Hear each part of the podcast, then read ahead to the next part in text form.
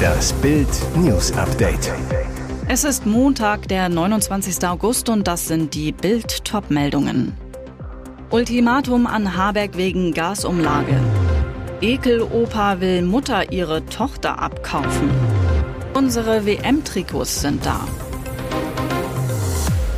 Riesenfrust über Robert Habeck. Der Wirtschaftsminister hat mit seiner völlig vermurksten Gasumlage eine Wutwelle ausgelöst und wird nun sogar von Top-Politikern der Ampel offen angezählt.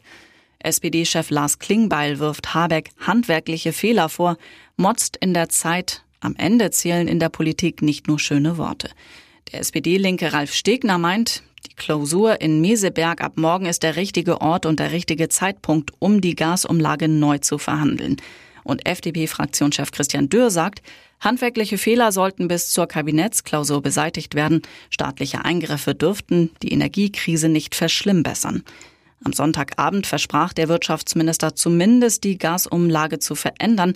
So wolle er verhindern, dass von den Zusatzzahlungen der Gaskunden auch Unternehmen profitieren, die Milliardengewinne machen. Habeck im Heute-Journal, wir werden dieses Problem lösen. Todesdrama im Münchner Hotel. Vater sah 200 Kilo Statue auf seine Tochter stürzen. Die kleine Lavinia, sieben, spielte gerade mit einem anderen Kind im Innenhof eines Münchner Hotels. Dann plötzlich geriet eine 200 Kilo Statue ins Wanken. Das Mädchen aus Neapel wurde unter dem Steinkoloss begraben. Zwei Stunden später starb sie in der Klinik. Am Freitagabend traf sich Lavinia mit einem Spielgefährten im idyllischen Innenhof des Hotels. Noch ist unklar, was genau geschah, aber als eine Fabelwesenstatue aus Marmor umkippte, stand Lavinia genau daneben. Wie Bild erfuhr, war die Statue nicht im Boden befestigt. Lavinias Vater musste wohl mit ansehen, wie die 200 Kilogramm schwere und 1,40 hohe Statue auf seine Tochter stürzte. Drei Helfer, die durch Schreie aufmerksam wurden, eilten sofort in den kleinen Hof. Sie hoben die Steinfigur vom kleinen Körper, doch Lavinia starb im Krankenhaus an ihren inneren Verletzungen. Auf Facebook verabschiedete sich Mama Valentina von ihrer Tochter. Du bist unser Engel, Ruhe in Frieden, Liebe unseres Lebens. Auf einem Supermarktparkplatz im US-Bundesstaat Florida hat ein 85-Jähriger einer Frau angeboten, ihr ihre achtjährige Tochter für 100.000 Dollar abzukaufen. Laut Medienberichten passierte der schockierende Vorfall bereits Mitte August vor einem Geschäft in Port Orange, nördlich von Orlando. Der Mann habe sich der Mutter und ihrer Tochter genähert und Kommentare darüber gemacht, wie hübsch er das achtjährige Mädchen finde. Dann habe er der Mutter sein widerliches Angebot unterbreitet. Hey, ich möchte einen Deal mit dir machen. Ich würde sie gerne für 100.000 Dollar kaufen. Die Frau habe sofort die Polizei gerufen. Nach ihrem Eintreffen stellten die Cops schnell fest, der zudringliche Opa ist kein Unbekannter, er war gerade für einen ähnlichen Vorfall auf Bewährung. Nach dem aktuellen Vorfall wurde der Ekelopa festgenommen und sitzt jetzt hinter Gittern. Lange wurde gemunkelt, jetzt ist es offiziell. Die deutschen WM-Trikots für das Turnier in Katar sind raus. Das Heimtrikot hat einen breiten schwarzen Längsstreifen auf weißem Grund. Die Schrift ist aus Metallic Gold. Laut Ausrüster Adidas wurde das Leibchen von Al-Rihla, dem offiziellen Spielball der WM, inspiriert. Zudem soll es an das erste Deutschland-Trikot von 1908 erinnern. Pikant. Im Nacken ist noch der abgeschaffte Slogan Die Mannschaft eingesteckt. Immer wieder hatte der Name bei Fans Unmut ausgelöst, da er für die Entfremdung und Kommerzialisierung der Nationalmannschaft gestanden haben soll. Daher sollte er eigentlich abgeschafft werden. Im Adidas Shop werden die neuen Leibchen zum Verkauf angeboten und Überraschung, das Auswärtstrikot ist bereits ausverkauft. Im Heimtrikot wird auch in Zukunft die Frauennationalmannschaft spielen. Es ist ein gemeinsames Trikot für Deutschland, heißt es in der Mitteilung des DFB. Auswärts tragen die Mädels aber weiterhin das grüne Trikot. Wendler und Laura zweieinhalb Stunden im Steuerbüro. Michael Wendler und Laura Müller haben nach ihrem Auszug aus der Villa in Punta Gorda im Norden von Cape Coral in Florida ein neues Haus. Nach Bildinformationen ist es seit einem Monat bezogen und mit 160 Quadratmetern umgerechnet 2664 Euro Miete pro Monat ein ganzes Stück kleiner als die vorherige Villa des Schlagerstars. Kein Pool, dafür aber jede Menge Spielzeuge. Zwei Jetskis, ein Boot, einen schwarzen Pickup-Truck und ein neues Luxusauto für Wendlers Schatzi Laura. Die Wendlers lassen es sich gut gehen. Dabei ermitteln laut Bildinfos die US-Finanzbehörde und die Einwanderungsbehörde aufgrund diverser Anzeigen gegen Michael Wendler, wie Bild aus Justizkreisen erfuhr. Beide besuchten jetzt zwei verschiedene Steuerbüros. Beim zweiten verbrachte Wendler sogar zweieinhalb Stunden. Nachdem das erledigt war, sind die beiden erstmal shoppen gegangen. Und jetzt weitere wichtige Meldungen des Tages vom Bild Newsdesk. Preisexplosion schon vor Ende des Tankrabatts. Ölmultis zapfen unsere Geldbeutel an. In der Nacht von Mittwoch auf Donnerstag endet der Tankrabatt, also die Senkung der Energiesteuer auf Benzin und Diesel. Doch schon jetzt gehen die Preise durch die Decke. Der Liter Diesel kostete am Freitag 2,04 Euro, 15 Cent mehr als vor zwei Wochen. Der Liter Super stieg im selben Zeitraum um 7 Cent auf 1,77. Die Tankstellenbetreiber erklären das mit erhöhter Nachfrage.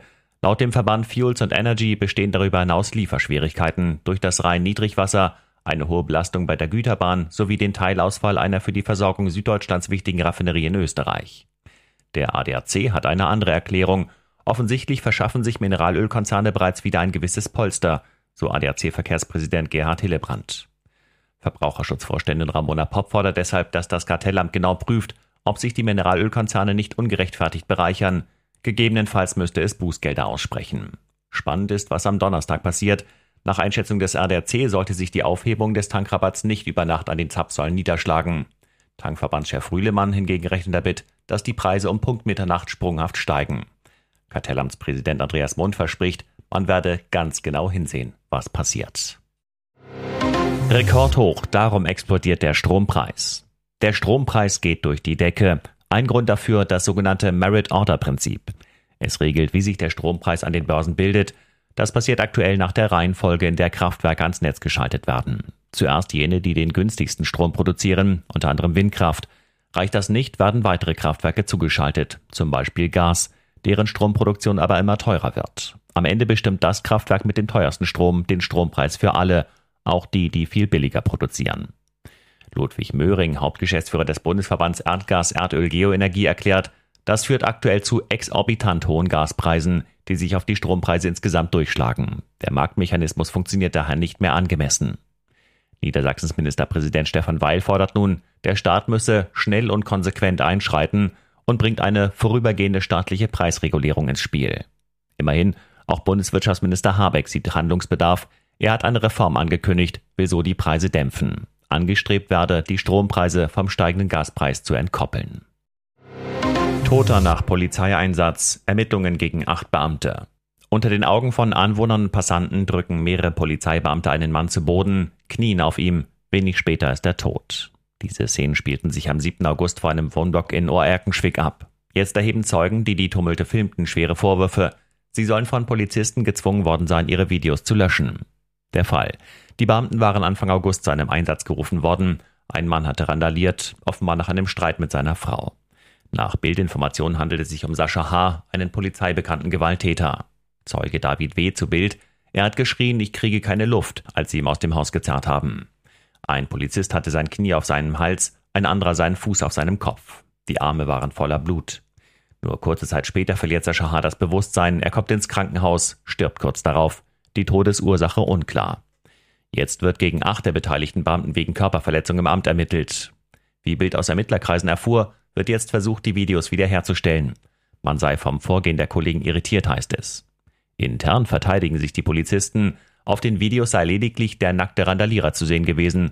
Man habe seine Persönlichkeitsrechte schützen wollen. Hier ist das Bild News Update. Und das ist heute auch noch hörenswert. So viel Kritik und Gegenwind ist er bisher gar nicht gewohnt. Riesenfrust über Robert Habeck. Der Wirtschaftsminister hat mit seiner völlig vermurksten Gasumlage eine Wutwelle ausgelöst und wird nun sogar von Top-Politikern der Ampel offen angezählt. Der SPD-Linke Ralf Stegner, die Klausur in Meseberg ist der richtige Ort und der richtige Zeitpunkt, um die Gasumlage neu zu verhandeln. Ultimatum an Habeck. Das kommt auch von der FDP. Fraktionschef Christian Dürr. Handwerkliche Fehler sollten bis zur Kabinettsklausur beseitigt werden. Staatliche Eingriffe dürften die Energiekrise nicht verschlimmbessern. Rot-gelbes Ultimatum an den Grünen. Bis Dienstag soll Murks-Minister Habeck die Murks-Umlage stoppen. Dann trifft sich die Regierung auf Schloss Meseberg, um den Kurs für die nächsten Monate abzustecken. Legt Habeck kein konkretes Konzept vor, droht sogar ein Machtwort von Kanzler Scholz.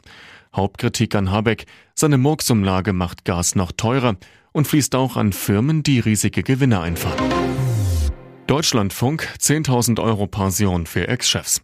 Nicht nur die ARD zahlt fürstliche Gehälter, auch beim Deutschlandfunk kassieren Chefs und Ex-Chefs üppig ab. Eine interne Aufstellung, die Bild vorliegt, zeigt, der DLF hat im vergangenen Jahr insgesamt 738.000 Euro für sechs ehemalige Intendanten und deren Hinterbliebene gezahlt. Im Schnitt sind das 10.250 Euro pro Monat. An den üppigen Pensionen dürfte sich auch so schnell nichts ändern. Der ehemalige DLF-Programmdirektor Andreas Peter Weber schied 2021 aus dem DLF aus, erhielt in dem Jahr insgesamt 575.000 Euro.